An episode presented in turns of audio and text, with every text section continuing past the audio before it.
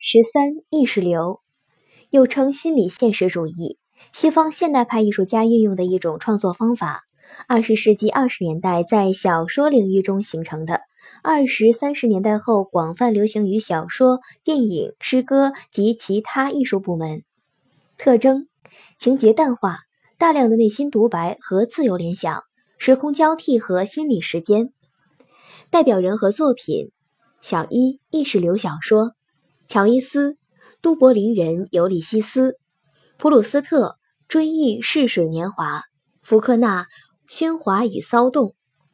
追忆逝水年华是一部时间小说。该书以主人公意识活动为出发点，以生活中不为人注意的细枝末节为唤醒已逝岁月的契机，用回忆和印象带动其主人公奔腾不息的意识流程，从而形成统一的艺术整体。《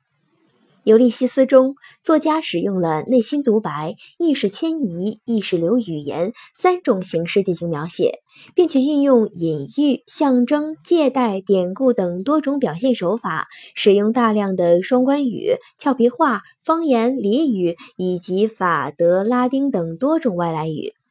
作家甚至在作品中玩起了文字游戏。整部小说以男主人公斯蒂芬凌乱无章、恍惚迷离的意识流开始，又以女主人公茉莉长多页的没有标点的滔滔不绝的意识流结束。该书甚至被称为二十世纪最难读懂的作品。小二意识流电影：瑞典伯格曼《野草莓》第七封印，意大利费里尼八部半，法国阿伦雷乃。《广岛之恋》去年在马里昂巴德，《野草莓》以第一人称主观叙事方式为主，过去和现在、现实和梦境、回忆和幻想融为一体，大量运用内心独白、话外音。